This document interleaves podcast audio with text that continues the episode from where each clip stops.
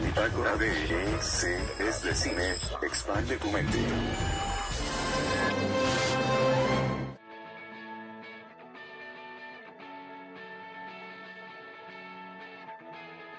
Bienvenidos sean a Bitácora de eh, C es de cine. Soy David y el día de hoy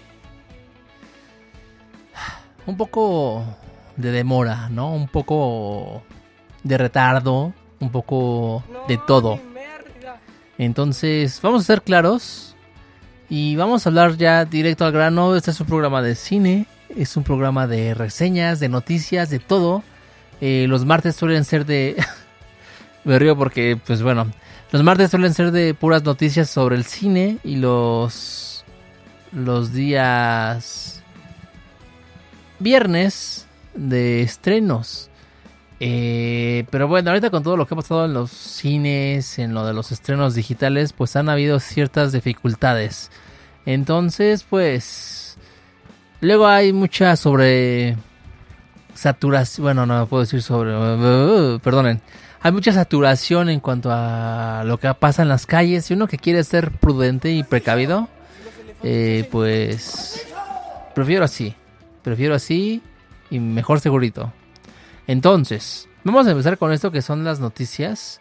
Eh, perdón, los estrenos. El pasado 10, hace 5 días, se estrenó en cines. A ver, antes de que empiece cualquier cosa, aquí hablamos todo tipo de películas. Aquí el chiste de todo, de las reseñas o de esta explotación de explotación verbal de emociones y pensamientos son con el fin de que le den una oportunidad a las películas por lo que son y no por lo que la gente dice o por es que luego hay mucha gente que de verdad es muy prejuiciosa y es muy y en casilla en casilla gacho. Entonces aquí vamos a hablar de todo tipo de películas vamos a hablar honestamente de lo que creemos de cómo es y, y pues ya. Entonces vamos a defender las películas al 100. Así que vamos para allá. Aquí no hay rompecortes, entonces... Ay, así. No sé qué fue eso.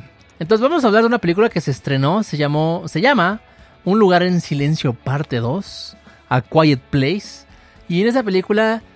Ah, mi queridísimo y amado actor humano que es escritor, director y esposo del tesoro británico. Ay, este señor me encanta. Es John Krasinski. Regresa en esta nueva propuesta que es secuela inmediata de A Quiet Place del 2018. Y cabe recordar que, como bien dije, este John o Jim Harper, muchos lo conocieron así como su papel famoso en The Office es el director, guionista y protagonista de la primera parte. De la segunda igual, pero su protagonismo pasa a ser un poquito más tipo cameo flashback. Y la historia se remota literal minutos después de cuando termina la primera película. Eh, esta película, la verdad, sí da un poquito más de contexto con respecto a los monstruos, quienes podemos ver brevemente cómo llegan a, vamos a decir, aparecer en la Tierra y así mismo podemos ver el momento exacto donde de ser un día cualquiera, así en familia, en un partido de béisbol muy típico, muy común allá en América, en Estados Unidos, eh, pasa a convertirse en una cacería por parte de los monstruos. Y la trama principal sí se centra minutos o incluso hasta horas después de que termina la primera parte del 2018. Y la película continúa con Emily Blunt como su nuevo papel, bueno, su difícil posición, vamos a decir, como integrante de la familia, ya que es, vamos a decirlo, es recientemente viuda. Eh, en su recuperación igual, ya que también dio a, dio a, luz, tuvo un parto muy, este, muy feo, la verdad. y sumándole sus, ya en total, junto con el nuevo, tres hijos que ya tiene ella ahí, literal del cual uno depende 100% de ella y al parecer pues aunque los otros ya están grandecitos pues son también tremendos y se parecen al recién nacido, entonces los tres están como parejos. Y, y con todo eso, en su camino se encuentra un viejo amigo quien ella había él ya había olvidado lo que es confiar en los demás y en lo que significa pertenecer a una sociedad o en un grupo de personas o incluso tener una familia. Y supongo que él es de los que piensa que es mejor solo que mal acompañado. Este actor es el que salió en las de Batman, El Caballero de la Noche de Christopher Nolan. Eh, él era el espantapájaros, que en la 3 sale como un tipo juez, entonces es muy buen actor. Y y él pues sí empieza a apoyar un poquito a la familia, no es acá como que lo quieran emparejar con Emily. Entonces tratan como que sí de, apoyar a la familia. Y él siempre está un poquito ahí, mm, vamos a decir, indispuesto. Él nunca quiere ayudar porque él prefiere estar solo y seguro. Pero eh, lo que lo hace intentar hacer dar un poco más de él es que la niña accidentalmente en la primera parte eh, de la película del 2018 descubrió cómo aturdir a estos monstruos y pues con un resultado, bueno, al aturdirlos, aturdirlo, ¿eh? Eh, eh, son capaces las personas de ver y encontrar sus puntos débiles. Entonces, de eso va la película. realmente no es como que el gran plot, al igual que la primera, porque la primera es es que la primera es una carta de amor para, la, para los hijos, de verdad. La, la primera la película es, es una joya. A mí, a mí no saben cómo, cómo me encanta, de verdad. Es, es única para mí esa película, de verdad. Es, se volvió de mis favoritas. Me encantó la actuación. Saber que estos dos, este John Krasinski y Emily Blunt en, en, pantalla es algo muy romántico para mí. Los veo y y ellos no están actuando, ellos están demostrando a su amor y no sé si en la vida real serán así o incluso aquí sí le echaron más acá salsa en, en su en su relación, pero es de verdad yo estoy enamorado de lo que hacen, de cómo lo hacen y me encantó. Y esta segunda parte, la, la el ver a John Krasinski aquí en la ciudad junto a Emily y sus hijos antes de que todo esto pasara, eh, revelan detallitos como de que la policía este está muy en contacto con él, pero no te dicen él qué es, porque él está normal, él está vestido de civil. No sabemos si él perteneció a la policía, no sabemos nada. Entonces, es muy interesante este pequeño guiño que se le da. Y, igual los efectos, la destrucción, o sea, literal, el momento cero, el día uno, bueno, lo que empezó a ser como el día uno de, de esta línea de tiempo monstruosa es, es genial, la verdad. Los efectos son geniales. los primeros minutos de la película me encantaron, fueron para mí épicos, entonces me encantaron. Pero la película, eh, pues literal, creo que tristemente viene siendo como un tipo refrito. Vamos, pues reciclaron la idea, es como. Es que fue la idea muy, muy similar a la primera parte, literal. De esta pequeña familia que es, literal trata de avanzar. Pero antes. Eh, era una carta de amor familiar, era, era una vivencia familiar.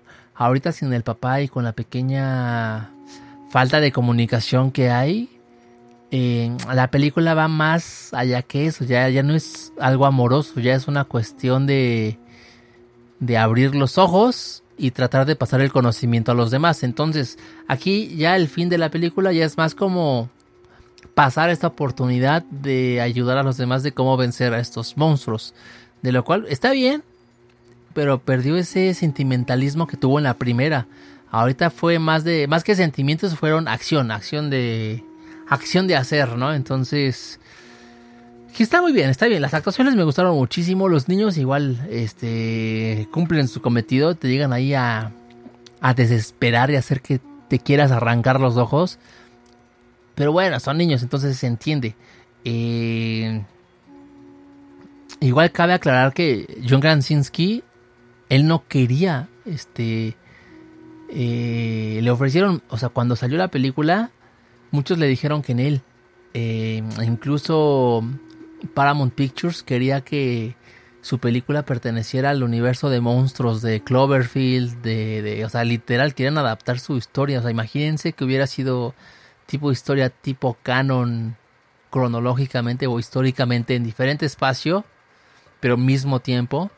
eh, con las películas de J.J. Abrams, con este John Goodman, o sea, hubiera sido curioso, hubiera estado cool, hubiera, creo que John ahí hubiera hecho millones, este, hubiera explotado su idea al mil, o sea, literal, les hubiera levantado la idea, entonces, pero él no quiso, él quería hacer su historia propia, porque él también tenía cierto sentimentalismo a ello, porque él sí veía como una historia familiar, él sí veía una historia de amor para su familia y sus hijos, y más con su esposa presente, de hecho, él, él tenía miedo, o sea, vean esto, él tenía miedo de, participar en la película, de, decirle a su esposa, de decirle a su esposa que, que si podía actuar, porque él sentía que ella ya tenía un nivel actoral enorme y dijo, no, no quiero arruinarla, quiero...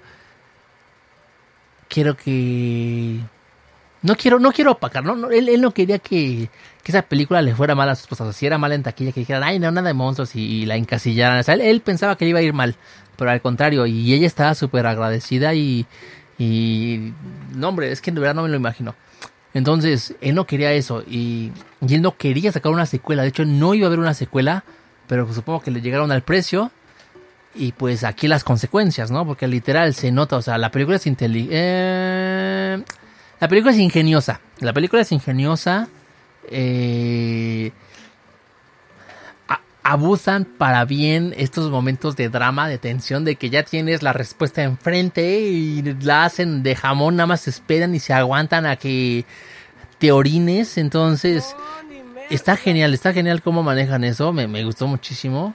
Y el final, el final sí es... Eh,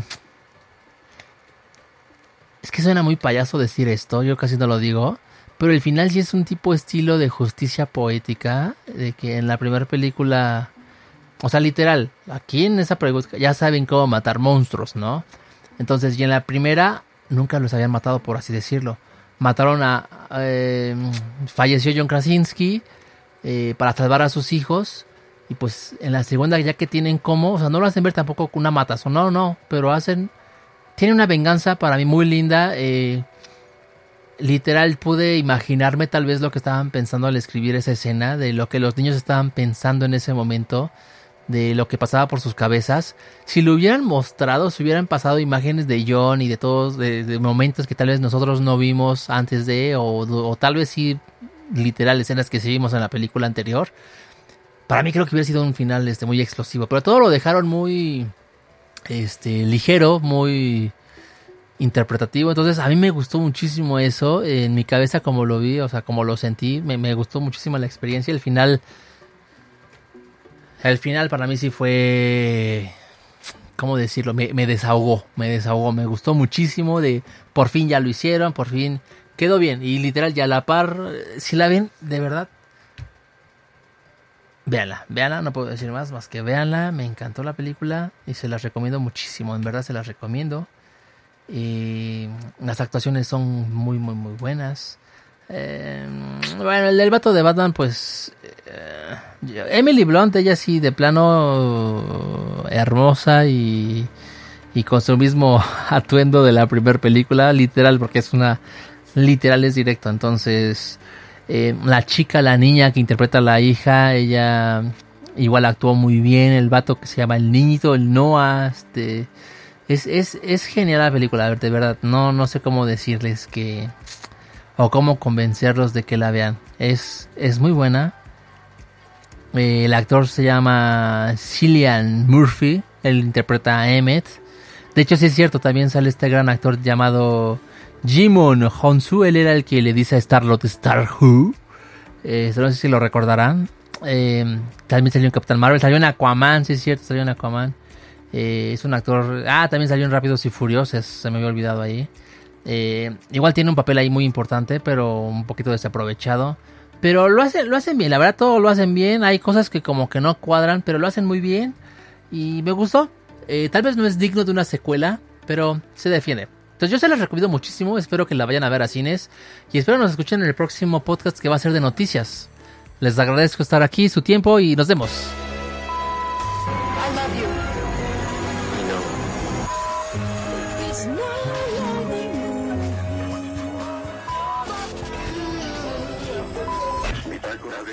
Perdón, eh, pero es que me, ganó el tiempo, me emocioné. Veanla, está, está bonita, se la recomiendo mucho. Mucho, mucho.